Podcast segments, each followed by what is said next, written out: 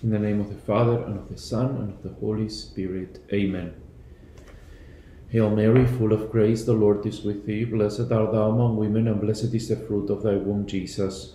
Holy Mary, Mother of God, pray for us sinners, now and in the hour of our death. Amen. Saint Ignatius of Loyola, pray for us. In the name of the Father, and of the Son, and of the Holy Spirit. Amen. Our next meditation, as we continue the second week of the spiritual exercises, is a meditation on the three modes of humility.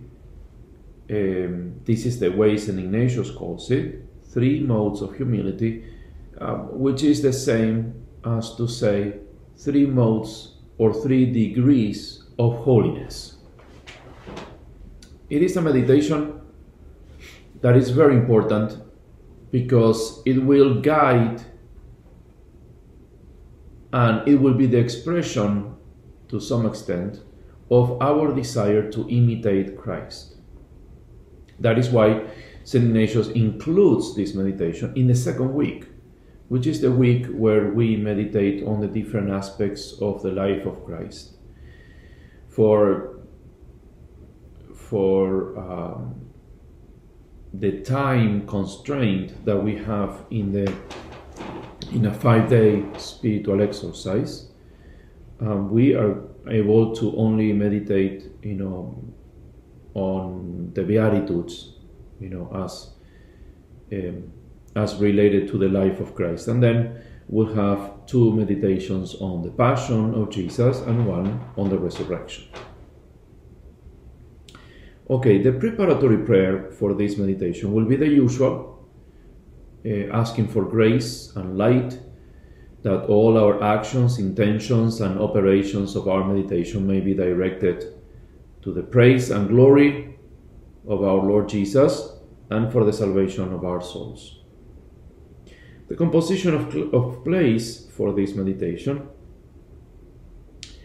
Um, will be to stand in the presence of our crucified Lord.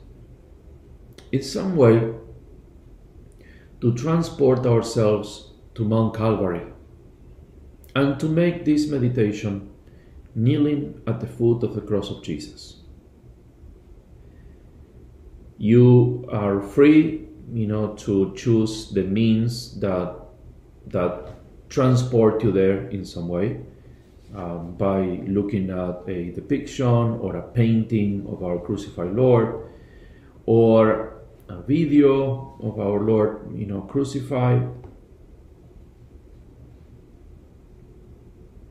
But it is very important to be there at the foot of the cross with Mary Magdalene, with St. John, with our Blessed Mother. And we will see why this composition of places it's very useful, it's very important. Okay, the petition. What are we going to ask our Lord in this meditation? I will implore or beg from my Lord the grace to be chosen to the third degree of humility, the third mode of humility, or the third degree of holiness. To better imitate Him. Remember, the whole point of the second week is to shape our desire to be like Jesus. In whatever way, in whatever way of life He wants us to be, but to imitate Him wherever He wants me to imitate Him, and in the way He wants me to imitate Him.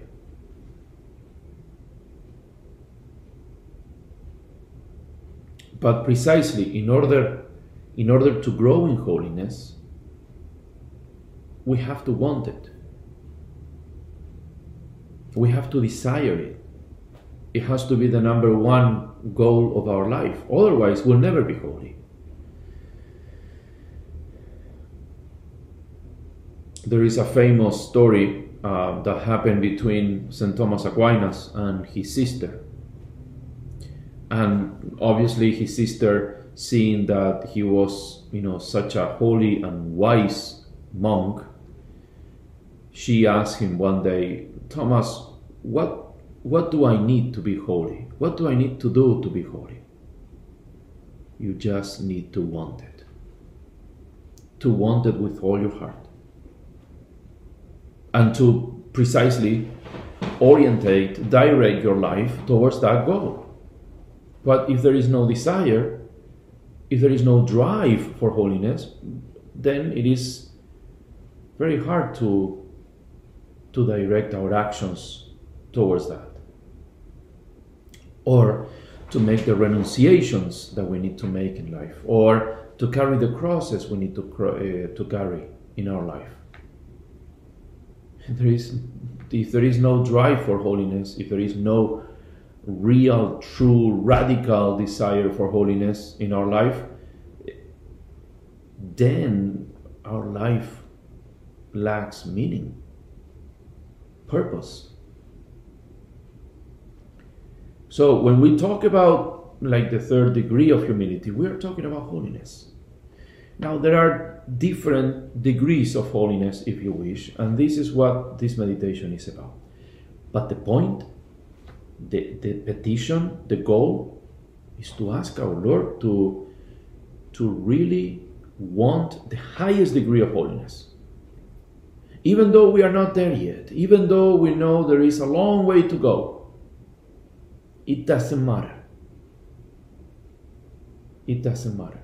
We have to ask for that.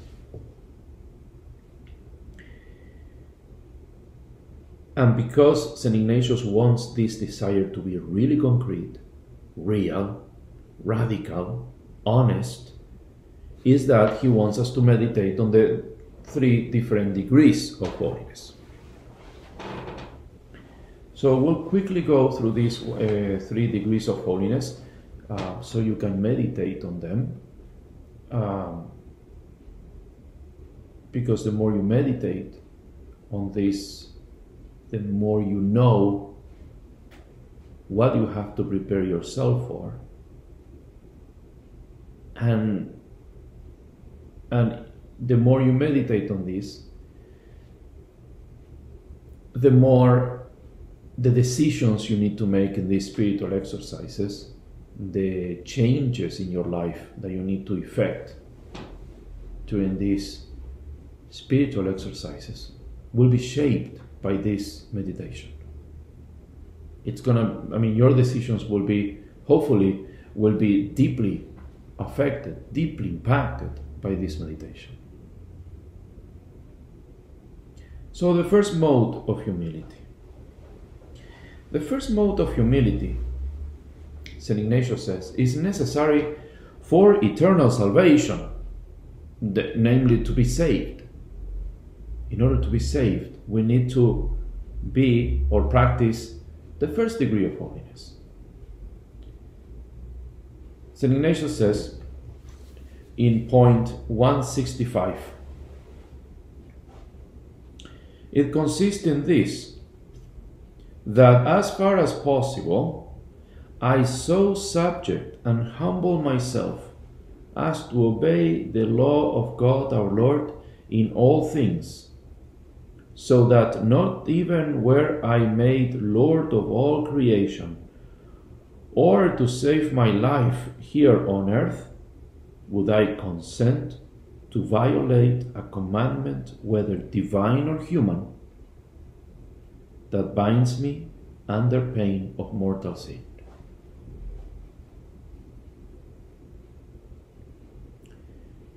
So, this is the first degree of humility, and obviously, it's necessary for salvation because if we are not willing to die rather than commit a mortal sin, then I don't see how we can we can save our soul. Uh, you know, you have the examples of, of great saints, you know, who, who were willing to die rather than uh, committing apostasy or committing a, a, a, mortal sin against purity, like St. Mary Goretti.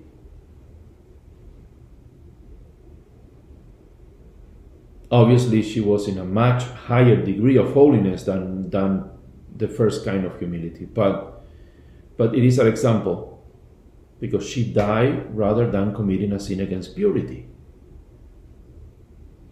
She kept her purity, her virginity, even to death. And she died stabbed like more than 13 times by her killer.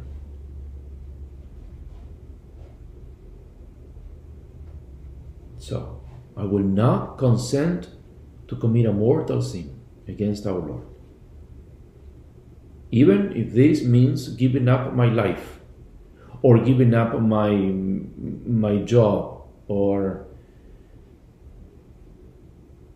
you know as it happens you know nowadays that uh, many many people uh, many students for instance in, in, in college you know who have to you know defend their faith and have to write you know against you know I, I've heard about about you know um, students who were asked to write papers in favor of abortion or in, in favor of contraception and, and they, they, they had to resist to that.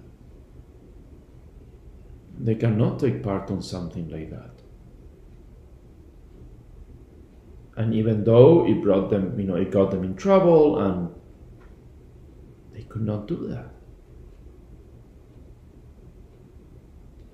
So you see the, the examples. Uh, but as a disposition in our soul, this third degree of holiness is it means means to be willing to fight, uh, to fight for the faith, to fight to keep our purity, to fight um, to respect God's commandments, to do everything possible to avoid mortal sin at all costs in our life. It's the first degree of holiness, necessary for salvation. Is that a degree of holiness? Yes, it is. But it is not perfect yet. It's very good, it's praiseworthy, it's necessary for salvation, but still imperfect.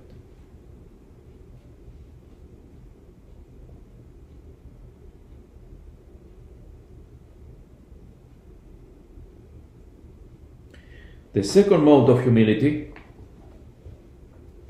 you will find it on 166 of the, uh, of the book of the exercises.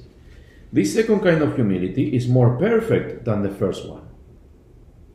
It possesses it if my, I, sorry, I possess it if my attitude of mind is such that I neither desire nor am inclined to have riches rather than poverty, to seek honor rather than dishonor, to desire a long life rather than a short life, provided only in either alternative I would promote equally the service of God our Lord and the salvation of my soul.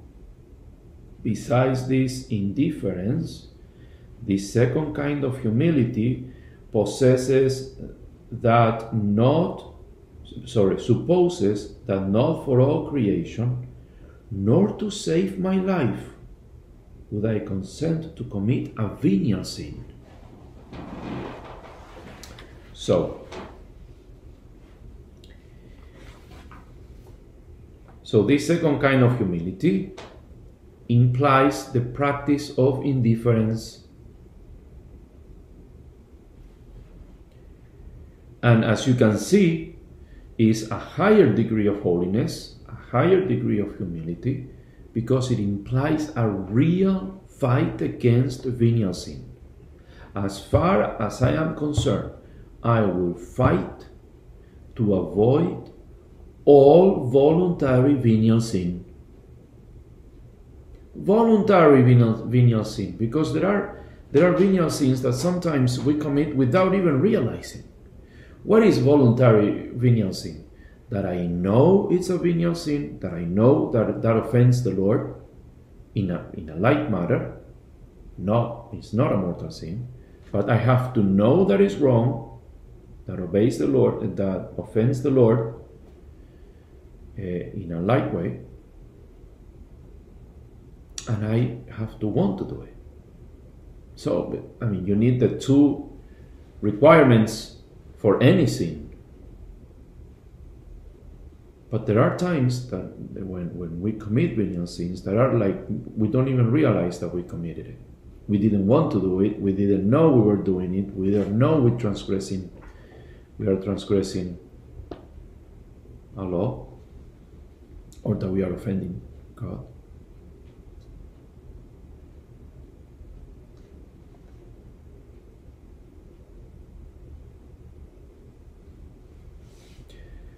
So this humility allows me to so humble myself that I obey everything, in everything, the law of God in such a manner that I would not seriously entertain myself in any venial sin.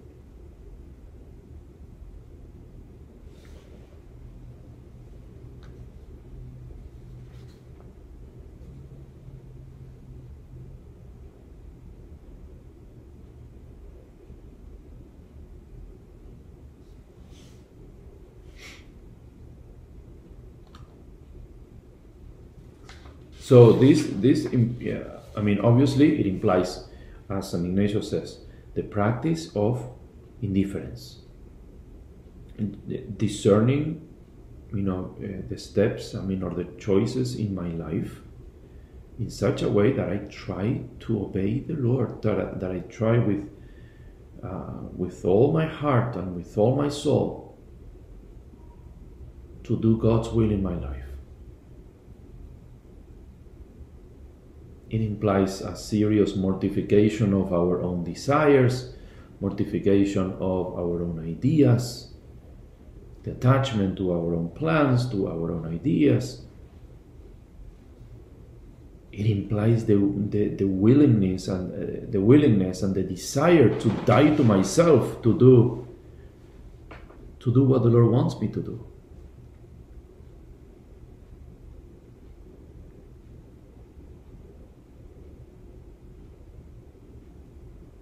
That is why St. Ignatius says we, the second degree of humility belongs to somebody who is always practicing indifference and seriously fighting venial sin. And the third mode of humility, um, you can you can you might be wondering what what is the third kind of humility? I mean, if if already uh, the second degree of humility involves a serious fight against the venial sin and the practice of indifference. What, what is left for the third kind of humility?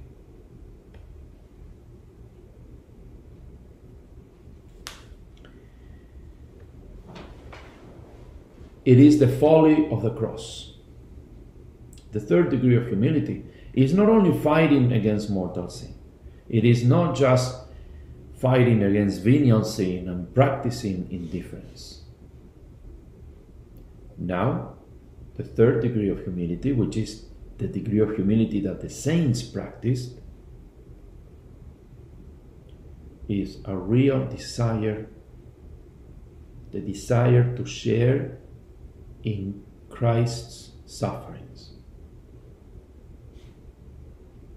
This is the most perfect kind of humility. It consists in this. If we suppose the first and the second kind attained, then whenever the praise and glory of the divine majesty will be equally served, in order to imitate and be in reality, in reality, more like Christ our Lord, I desire and choose poverty with Christ poor rather than riches insults with Christ loaded with them, rather than honors. I desire to be accounted as worthless and a fool for Christ, rather than to be esteemed as wise and prudent in this world. Why? because Christ was treated that way before. You see, love has attained such a degree that it, it, it, it wants a deeper identification with Jesus. If this makes me more like Christ, I choose it. I want it for myself. Even if it is a deeper humiliation, contempt, more suffering, I don't care.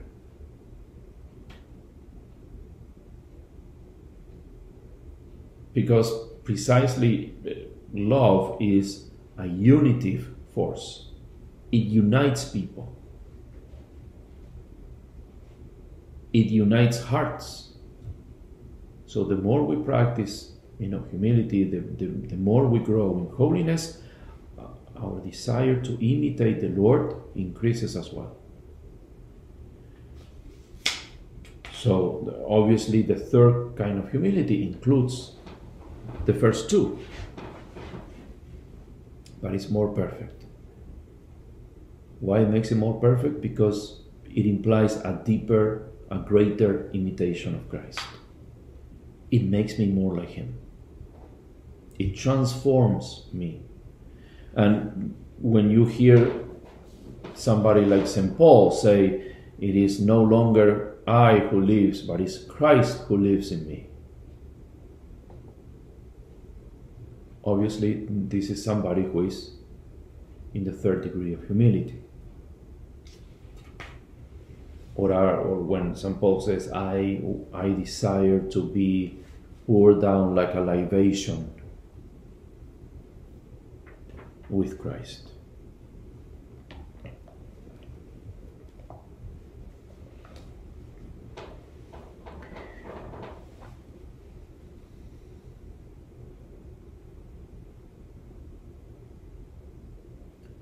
Again, what do we do if we find ourselves in a lower degree of humility, in a lower degree of holiness? Like looking objectively at our lives, I mean, we say, well, I'm, maybe in the second one, I'm, I'm maybe in the first one. What do I ask? What do I go for? I mean, is it my place to to request, I mean, to ask our Lord to be in the third kind of humility. Isn't it proudful on my part to, to ask the Lord for that? It is not. As far as you do it with a humble heart, as far as your desire is honest and, and true, I mean, what's wrong in, in asking Christ to be like Him? But also know, and, and this, this petition that we make to our Lord has to be full of, of, uh, of respect, of trust, of abandonment in his, in, in his providence, because obviously when one asks for something like this, like I want to suffer with you, I want to be like you, I want to act like you, I want to speak like you, I want to have the same love you had. I want to have the same mercy that you had. I want to love the cross as you loved it. All these petitions, if they are made with a humble, honest, trusting heart, they will be heard. And, and what is going to happen is that the Lord will place in our lives opportunities for us to grow in that love. That is why uh, a little bit of fear will might creep in in our prayer. It's like, oh, I'm asking for a lot, and how about if the Lord says yes, and then I have all this suffering coming my way? That's that's where trust is. That's where trust comes into play. Yes, we ask our Lord for great things. But what the Lord gives us is opportunities. In His providence, He will allow things, situations, people, opportunities to grow in this holiness, to grow in humility, to grow in holiness. So that's what He will give you. He will not give you anything you cannot embrace. He will not give you a cross that you cannot carry. But that is the way the Lord will answer your prayer.